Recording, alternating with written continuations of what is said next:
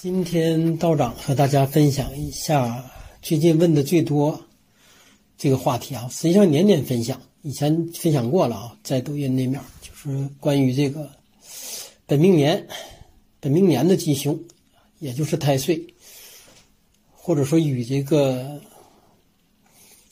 即将要到入这个龙年、辰龙年与它之间的产生关系的这几个。刑冲克害之间关系的这样一个吉凶，还是说在前面啊，道长是纯易学、易学、易理分享，不做任何的这个破化解，也不是潜在的广告啊。如果想求那方面的，那你可以下面不用听了，因为视频较长啊，视频较长。实际上，你关注过道长视频的啊，从以前道长分享的这个知识扫盲，什么是太岁？包括分享甲辰年那些大的趋势，你就能知道自己在甲辰年那个吉凶。但是因为那里面没有说的这么详细啊，或者说的都是比较零散，而有些道友比较懒，他不想重新翻一遍道长的视频，就让道长说就针对这个本命年，也包括太岁，哎，能不能给说一下？所以说道长正好那面的视频也签不过来啊，就今天就花点时间，就是系统的、全面的、整体的。把所有大家和这面相关的，呃，都跟你说一下。基本上你其他的不用说啊，其他你可能都不用看了。先说一下太岁的由来啊，这个是大家比较关注的。因为任何东西你不知道根在哪儿，是不是？那你画什么破什么解什么呀？是不是？你到最后是不是是好是坏是敌是友你都没有分清？所以说先要分清太岁的本质。什么是太岁？太岁在民间至少有这个。呃，四五种有四五种都称为太岁啊，但是道长挑几种大家最关注的啊。呃，先说一个最简单的，就是大家常听说那个动不动在哪儿挖出来千年太岁了，是一种实体上嗯的物体，并且说未知生物，这个不过多解析啊，就是在科学频道会解析，说有人拿它做就做做做烤肉片了，说的吃了之后出事儿了，完有些人说得把它养起来了。说也越养越越好，有些人怎么怎么地的，完了又化验说什么的，这是另一个事儿啊。这个跟今天分享的应该关系不大。我想大家大过年的关注的也不是那个太岁，那么咱就说剩下两个最重点的啊，一个是说这个值年太岁，这是大家也是比较关注到。什么叫值年太岁？就是今年这个甲辰年，也没到今年啊，就这么说了，就就是在二零二四甲辰年。这个值年太岁就是李成大将军，二零二三就是叫皮实，皮实大将军啊。等到二零二五的啊，又是换一个人了。总之就说的，每年会换一个值年大将军，这个称为值年大太太岁啊。他有点像这个华为换这个轮子 CEO 似的，就说每年换一个管理人员过来管理。但是你这是。实际上这部分的啊，这部分更多的是道家的一个，或者是道教的一种文化，或者一种信仰方面的文化，也可以理解是我们传统文化中，呃，传统文化中的一个一部分啊，一部分。当然还是说啊，说道长是尊重各方面的，他不是说对不对啊？但是这一方面他不是，可能不是更多的道友们心中关注的那个太岁啊，因为你想啊，就无论谁之年。谁之年这个做这个管理，是不是他对老百姓来说，对咱们来说，他都是好意，或者说他来都是好的，他都想好好的帮助服务咱们，管理咱们，是不是？他不是凶的，说来来那啥的。当然有一些人作恶了，做坏事了，那么他害怕，是不是？害怕受到惩罚。所以说大家愿意搜这个，这个不过多去讲，大家可以去搜一下每一年这个轮值太岁他负责的一个工作范围，都是干嘛的？实际都是惩恶扬善。哎，帮助咱们等等都是做这个，所以说那咱就不用害怕了嘛。所以说那如果说基于这块来说，那让你说今年，哎是李成大将军，让你求一张他的画，让你贴在这个家里头的地方供上，这这很正常啊，这点道长是不反对的，这是支持的。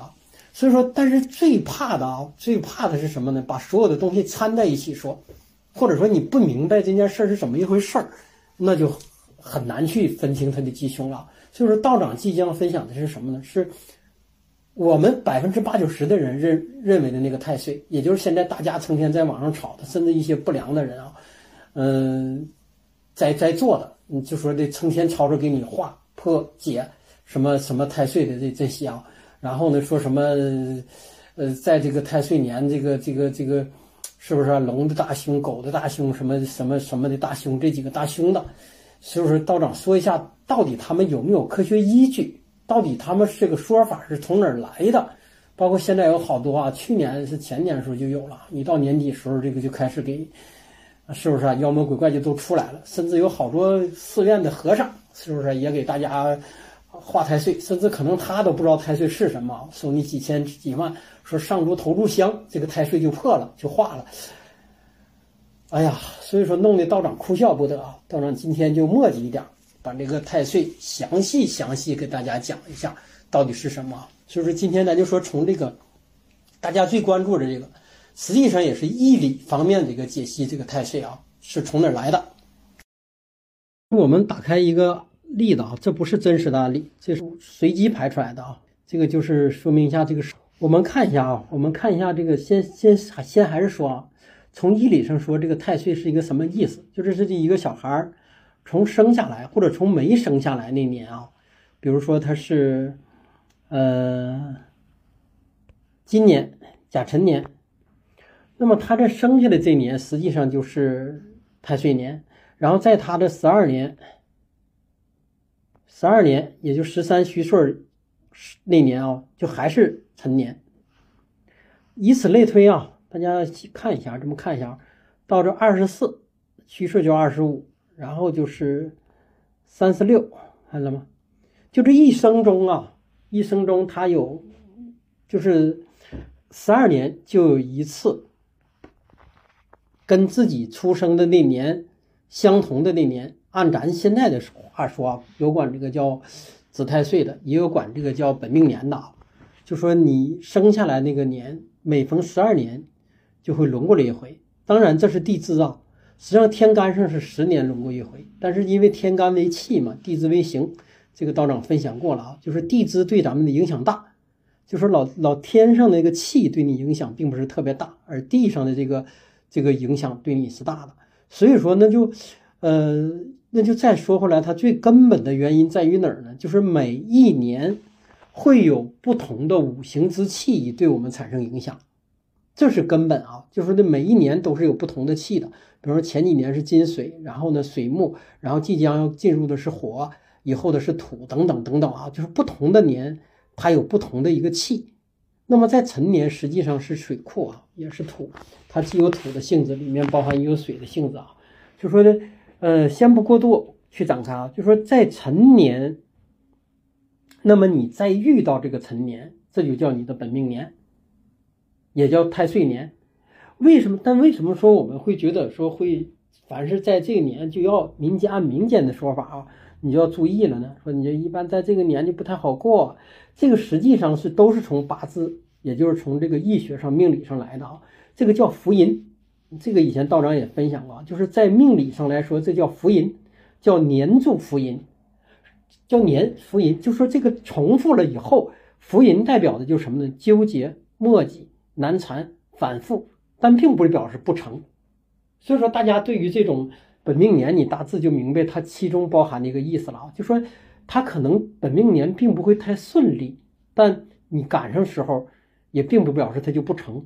但是最决定它与成与不成，或者先简单说吧，用现在小伙伴最着急的说，你就说吧，这明年我好不好，是吧？我也是属龙的，明年我到底好是不好？人家让我说了，让我化太岁，说我这个本命年你都收几千几万的，说的不然我就大凶。那这种他就是吓唬你了，确定的啊。但是道长说了，那根据什么来说？你说你在龙年的吉和凶？当然啊，还是说回来，说那民间像刚才说的，请个，呃，请张画，或者说的你妈给你买套红红背心裤衩穿上了，这你就听了，这事儿你就别犟了啊，都都是可以的。但是说遇到像刚才说那上寺院投炷香，说的烧两万给你犯太岁破一下化一个，这你就要考虑了，慎重考虑了。考虑到底明年对你是吉和凶？第一，它有两种可能性。咱道长今天深说，第一，他那个东西是糊弄你钱的，它不好使。那这种道无凶，说你就破财消灾了。说什么意思呢？就是你花这钱，明年你也这样；你花这几万，明年也这样；不花这钱，你明年也这熊样。总之明年就是这样固定了。他骗你钱的那个，特别是那些是不是地方啊？他心里是明白的，对你是既无好也无坏。就你这点钱花出去了，你也心仪，是不是？这是一种啊。还有一种是啥呢？你真碰着厉害的了，就说他给你做这个东西真有用，那这事儿你就要真考虑考虑了。这不是钱的问题，就是如果他真正能把你是按他所说的啊，对太岁对你的影响给化了或者破了，那你倒要小心了，倒要心就就不能随便乱破了。道长现在还拿这个刚刚随机生成的这个举例啊，这是随机生成生成的，比如说这个。甲辰，这个甲辰年生人，然后他日柱也是甲辰。如果从福银上来说，这个辰土也就是在龙年对他是不好的，因为福银刚才已经说过了啊，纠缠磨叽。但如果从整个我们整个这个命局是八个字啊，年柱也好和其他的也好，它占的分量非常轻。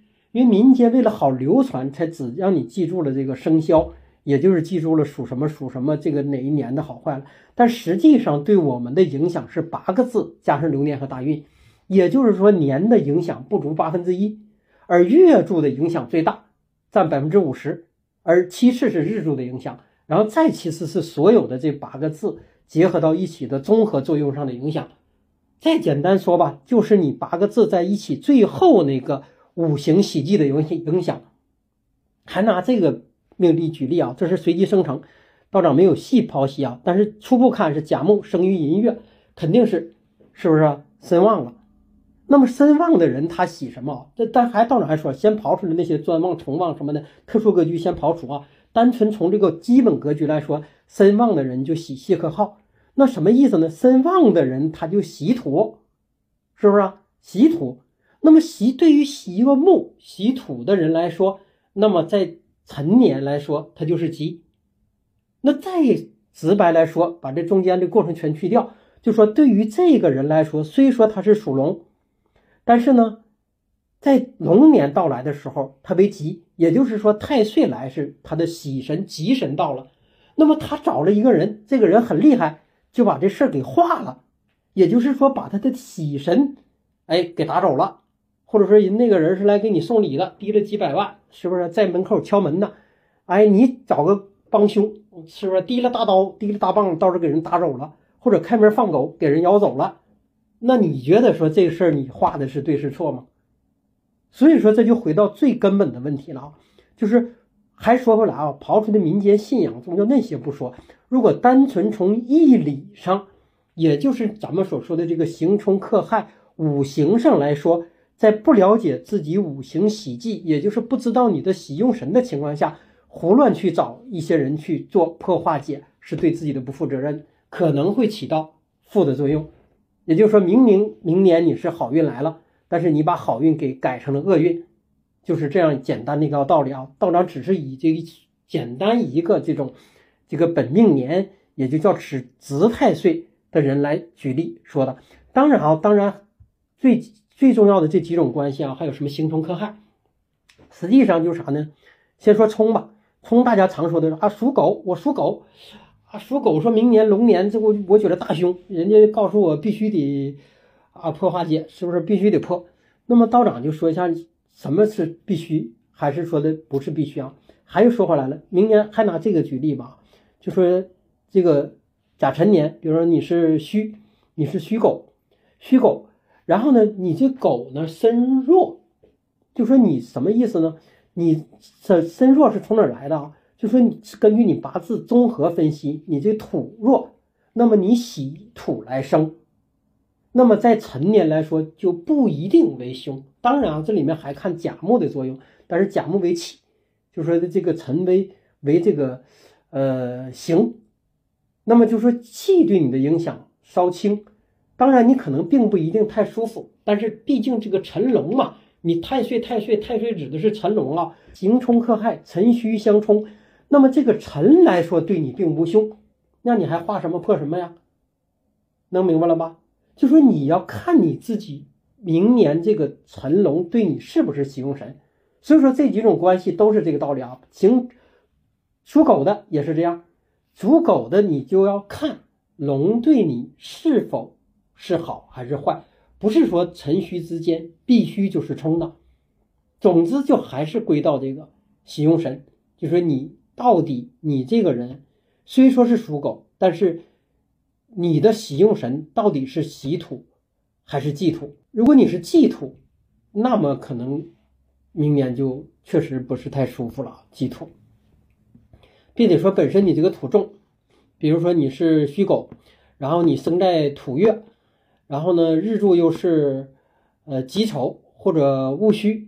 等等啊，你土非常重，土非常重之后呢，在土月，你明年再逢龙年来，龙年再一冲动你这个土，引动了你这个呃辰戌冲，或者引动了你丑未戌三刑，或者凑齐四木库，哎，那你这个肯定是凶啊。这个就跟实际上严格还是严格来说啊，在这跟你本不本命年冲不冲太岁没有太大一个关系，是因为那一年的五行引动了你的忌神。这么说，是最直接的啊，就说你的忌神为土，那么在辰年这个忌神到了之后会引动，就是引动。平时它是静止的，你没伤害，没有事儿，但是一旦引动了，它的伤害就大。然后特别在逢刚才说的这种啊土为虚三行，然后呢土这为忌的，当然行有时候你这三行是为喜的，比如说你木旺逢三行，那你就大发了，是不是？三行行贵，行的都。这财你拦都拦不住，但这种格局很少啊！你想，总共八个字里面三个丑戌三行，土多重啊？然后你土这能为喜用，那你木得多重啊？那得剩下全是木，这有可能啊，这不是没可能。比如说你整个这八个字中，呃，五个木，当然当然还是不是差个数啊？木你在占月令，然后呢，这木是强非常旺，然后里面再有丑未戌三刑，再逢被引动，那么这个就你就可能是好事了啊！所以说，还说说回来啊，就说每一年的吉凶不是按属相定吉凶，一定是看你喜用，就八个字的综合作用。但是说为什么古人留下来，古人留下来也都是有它道理啊。因为在古时候我们不容易学到易，它都是是不是内部的和一些少数人的掌握的啊？所以说为了好流传，他就把它按照属性哎记下来了。当然属性也有它的一定的概率性。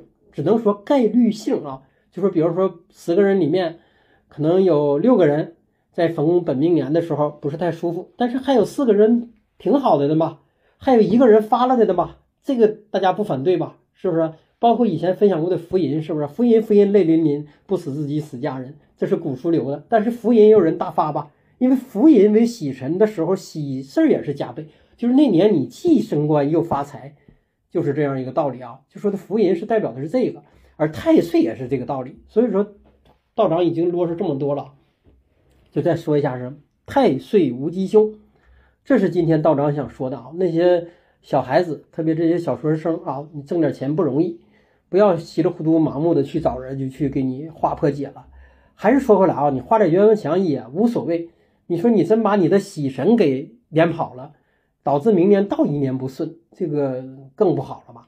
所以说这几个就不过多分享了啊。就说的本命年时候是这道理，冲这个也就是行冲的时候是这道理。当然这个害破也都是这个道理啊。就说的每一个五行年，就是这个年的五行会与你的属相之间产生一个关系。实际上，如果按这个义理上来说，每一年都在发生，那么你还有什么可怕的呀？或者那么说，你就每一年都应该害怕呀？是吧？所以说这只是民间为了，是吧？咱就不好意思太直说吧，哈。呃，他找出了各种理由，才让你觉得今年是不是跟你有些关系？你想，你在你这一个属相，是不是有五种与你有关系了？这这这这十二年，你哪有好过的年呢？照那么算，你就基本上这一生都是在这个刑冲克害中度过的呀。理论上是这样，理论上是是这样。如果按五行上算，每一年对你都影影响。但是这又说回来下一个问题了：如果真是对我们五行上的影响，那你简单用你现在接受的，或者上上刚才说的上上寺院和尚给你上一炷头炷香，就能把这影响破了吗？就说你体内的五行分布是这样，按咱刚才说那个丑未戌三行，极希望是不是加上辰四木库道？那这个东西上柱香就好使了吗？如果对于这种按道长说，你不如没事就拿个大木头棒子，实木的，是不是没事就手搓？当然，可能有些人就懵了，这是什么道理呀？木啊，克你强土啊，你这种人太蠢了，太愚了呀！因为以前道长分享过，木木那个土太重了，就影响智商嘛，是不是？你就土重了，就人就发愚发蠢，就容易上当受骗。而而你从另一个角度来说，道长刚刚才开个玩笑，从另一个角度来说什么呢？木克土，这是真正你破化解太岁的一个你很实际并且不用花钱的办法啊。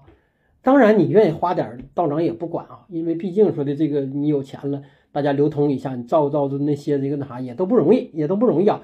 但道长说一下背后这个义理，这是今天要说的啊。就说如果你土重，然后你再逢土年为忌，那你就用你的喜神来破化解或者来克制它。就是你没啥事提着个木头棍儿，哎，找个好的，没啥事老盘盘盘，是不是？你把你把它盘增量，盘它第一个好处啊，能让你这个自土。然后发疏松，就说实际上土一旦太自了啊，土为虚这种土在一起，任何万物不愿意生长。但是你拿木反复给它疏通之后，那对它就有好处了。当然，道长给你说的不是一个解决方案，只是一个思路。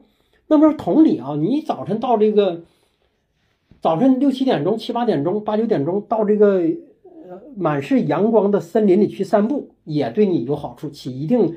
对你这个霉运，对你这个太岁，对你这个不好的破化解，说这个有什么作用呢？因为早上早上啊，这寅卯辰这都属于木，这是一。第二，你在森林里面又木旺，对你这个很重的土又起一个疏导的一个作用，那自然就对你的运势有改善嘛。